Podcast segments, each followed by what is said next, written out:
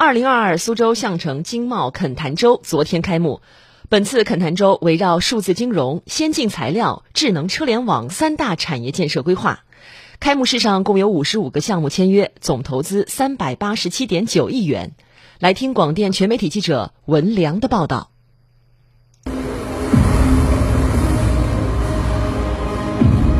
现场，相城区关于促进产业生态型企业发展的若干政策意见及首批产业生态型企业榜单发布。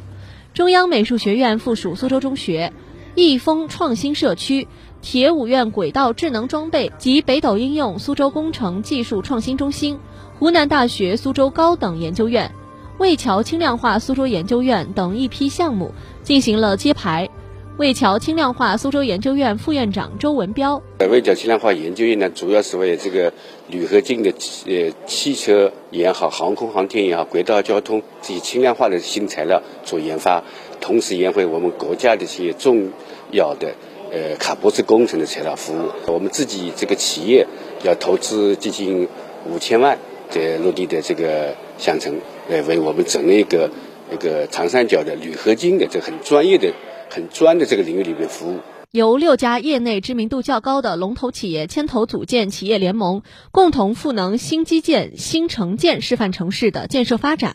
现场，建筑产业千亿目标核心企业联盟成立，住建部建筑市场监管司副司长廖玉平对此给予积极评价。抓住数字经济的发展机遇，把新一代信息技术与传统建筑业深度融合。加快推进建筑业数字化转型，打造建筑业全产业链贯通的智能建造产业体系。开幕式上，二十一个重点产业载体发布，涵盖数字金融、先进材料、智能车联网等多个重点领域。五十五个项目签约，涉及大数据、区块链、工业互联网、智能车联网、先进材料、生物医药等新兴产业。项城区委书记沈志栋：我们聚焦人才需求。